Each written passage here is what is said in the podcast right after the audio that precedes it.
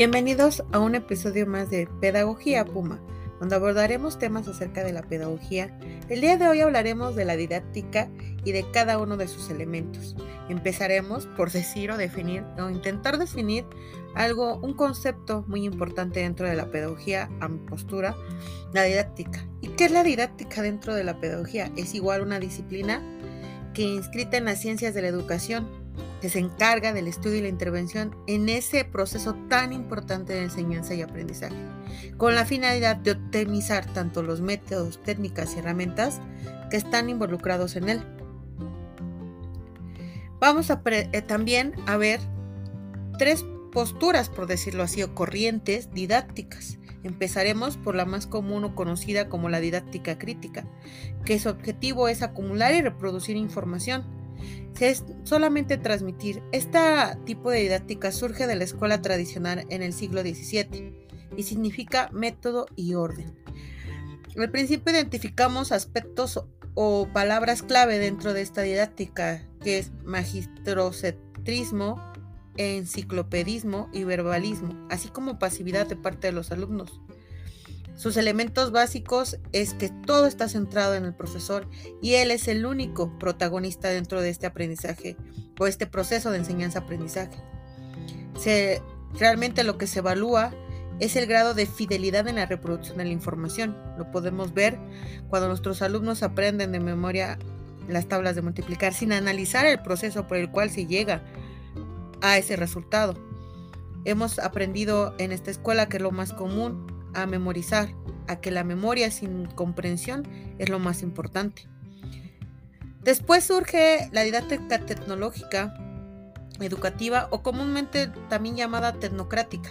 Surge en un momento en el que dejamos de un lado la mano de obra por meternos en las máquinas. Las máquinas toman un sentido y entonces es ahí donde se centra este tipo de didáctica, que es concebida como el conjunto de procedimientos o métodos técnicas, instrumentos y medios derivados del conocimiento, organizados sistemáticamente en un proceso para obtener productos o resultados educativos de manera eficaz y perceptible. Sus características del pensamiento tecnocrático son el aristocricismo, pues la educación deja de ser concebida como una asociación histórica y socialmente determinada. Entendida como una corriente con carácter técnico, instrumental, aséptico, neutral, se apoya en el uso de las máquinas y se asienta en la psicología conductista. El proceso de enseñanza-aprendizaje se fue de forma horizontal. Existe correlación entre enseñanza y aprendizaje y es de tipo longitudinal, entrada, proceso, salida, con supuestos de objetividad y se evalúa contrastándolos con los objetivos preestablecidos, de carácter netamente cuantitativo. Es cómo puede repetir el ser humano, cómo puede ser óptimo en el área laboral, cómo puede repetir procedimientos para realmente sacar nuevas producciones que demandan algo más rápido. Pero surge dentro de estas dos didácticas una más, la didáctica crítica, que surge en el siglo XX y cuestiona los principios de estas dos escuelas anteriores, la tradicional y la tecnocrática. Esta escuela surge para realizar una reflexión que expone los problemas de la educación, el análisis del poder llevar al docente al cuestionamiento de su autoridad, del poder que ejerce dentro del salón de clases, de su práctica, y invita a las instituciones a la transformación, a crear al hombre como un colectivo. El modelo de la escuela crítica es un proceso de acciones comunicativas informadas por la teoría crítica, cuyo fin es realizar la práctica docente para identificar las teorías que la atraviesan y así mejorarla con los horizontes a la emancipación de los individuos y de la sociedad. Ir más allá, llevar al individuo a reflexionar acerca de lo que está realizando, Permite solucionar sus problemas haciendo buen uso de la libertad, privilegiando la creatividad, solidaridad, cooperación y el cultivo de los valores humanos. Es lo que busca la escuela crítica, crear un ser reflexivo, un ser capaz de ir más allá de lo que le determina la sociedad, sino retarse a sí mismo. Dentro de la didáctica vamos a encontrar cuatro momentos fundamentales que pareciera que como pedagogos conocemos al 100%, o aún aquellos que ejercemos la docencia en cualquiera de sus niveles deberíamos de conocerla. Pero vamos a recapitular. Diagnóstico. planeación, ejecución y evaluación. El diagnóstico realmente lo vemos como para detectar todo lo malo que podemos encontrar en el alumno, en el contexto en el que se desarrolla, pero es la guía, es la base para realmente realizar la planeación. Ver al diagnóstico como una forma, una fuente de, de información que nos brindará todos aquellos elementos para llevar una reflexión crítica acerca de lo que podemos hacer dentro de nuestra práctica docente, realmente eso es el diagnóstico. Es un proceso en el cual se recoge información que permite tener un acercamiento al contexto entre los actores sociales, los, posibles problemas o situaciones susceptibles de la modificación en determinado fenómeno o problema de, de estudio. Podemos aquí revisar y podemos utilizar el FODA, las fortalezas, oportunidades, demandas y amenazas. Podemos, podemos utilizar, hay muchas formas de realizar el diagnóstico. Hay muchas herramientas ahora. La planeación, ¿qué es la planeación? Es la previsión de actividades, estrategias y técnicas que se llevarán a cabo dentro o afuera del salón de clases, con el fin de perseguir los objetivos. Eso es un proceso donde recogemos esa información obtenida por el, por el en el diagnóstico, perdón, y vemos cómo podemos plantear esas estrategias que van a ayudarnos a resolver tal vez esas problemáticas que encontramos en el diagnóstico. La ejecución es muy importante. En la planeación podemos eh, plasmar las estrategias perfectas, pero recordemos que estamos sujetos a un contexto cambiante y que la ejecución debe de ser muy cuidadosa. también reconocer que dentro de la planeación existe la contingencia, el poder cambiar, el poder eh, modificar nuestras estrategias y el poder reflexionar y conocer qué tan importantes son las estrategias que estamos implementando.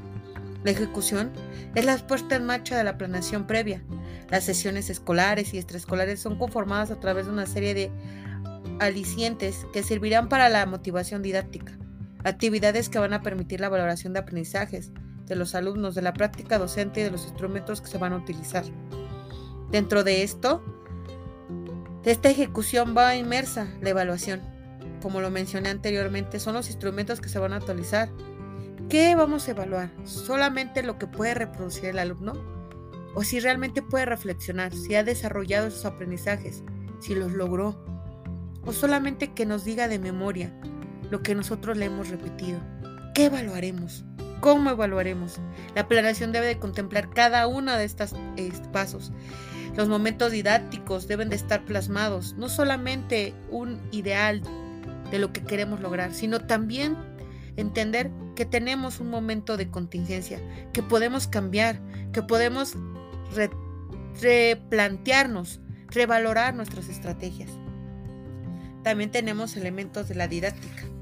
La didáctica tiene que considerar elementos fundamentales como referencia para sus campos, al docente o profesor, como se le pueda llamar, el diciente o estudiante, el contexto social del aprendizaje, el currículo escolar, los objetivos educativos, los contenidos, los contenidos de, de aprendizaje, la metodología y los recursos de enseñanza y aún los ambientes de aprendizaje. Pero ¿qué entendemos por metodología y recursos de enseñanza? Una metodología didáctica siempre supondrá una manera concreta de enseñar un trayecto, una herramienta utilizada para transmitir los contenidos, procedimientos y principios a los estudiantes, con el fin de lograr los objetivos propuestos en un inicio. No solamente tiene que retomar estos aspectos, sino los tipos de aprendizaje con los que cuentan nuestros alumnos. No podemos creer que todos aprenden igual. Todos somos diferentes, tenemos diferentes características, pasamos por diferentes etapas en nuestra vida, nos desarrollamos, crecemos, cambiamos nuestra perspectiva de acuerdo a lo que aprendemos. Pero ¿qué podemos concluir con todo esto? En lo particular, algo que me llama la atención es la confusión que puede surgir cuando hablamos de tecnología educativa. Recordemos que cuando se crea esta postura didáctica o cuando surge es el auge de las máquinas. Podemos confundir porque pareciera que habla de la tecnología, de los dispositivos electrónicos, de cómo los usamos, pero más bien habla de mecanizar el trabajo y de hacer un hombre que responda a las necesidades del mercado. Debemos de ser claros y conocer ardamente lo que es la didáctica, ya que como docentes, en la mitad laboral debemos de implementarla, debemos de llevarla a cabo. Realmente es interesante recordar estos momentos de la didáctica que vimos en algún momento en nuestra formación y que debemos de tomar en cuenta. Las nuevas posturas pedagógicas también llevan a nuevas, a nuevas posturas didácticas y vivimos en el siglo XXI, donde todo cambia, donde las TIC se están pisando fuerte dentro de la educación y debemos de considerarlas. Debemos de recordar que aunque nacimos en la década de los 80, 90 o en los 2000, tenemos la oportunidad de crecer, de aprender y también de reflexionar sobre nuestra práctica. Es un momento de reflexión del tipo de qué tipo de práctica o qué tipo de didáctica estamos llevando a cabo en nuestras aulas. ¿Seguimos siendo tradicionalistas? ¿Somos tecnocráticos que queremos cambiar a nuestros alumnos a que repitan como somos? ¿O hemos avanzado a ser críticos, ayudándoles y siendo guías para este camino complejo? Es, difícil porque regresamos a nuestra zona de confort, a lo que sabemos hacer, a lo que nos enseñaron. Y aunque sabemos que debemos de cambiar, seguimos seguimos ahí, en esa zona de confort. Y es momento de tomar ese reto, de abandonar esta zona de confort e ir más allá. Reflexionemos acerca de esto. Mm.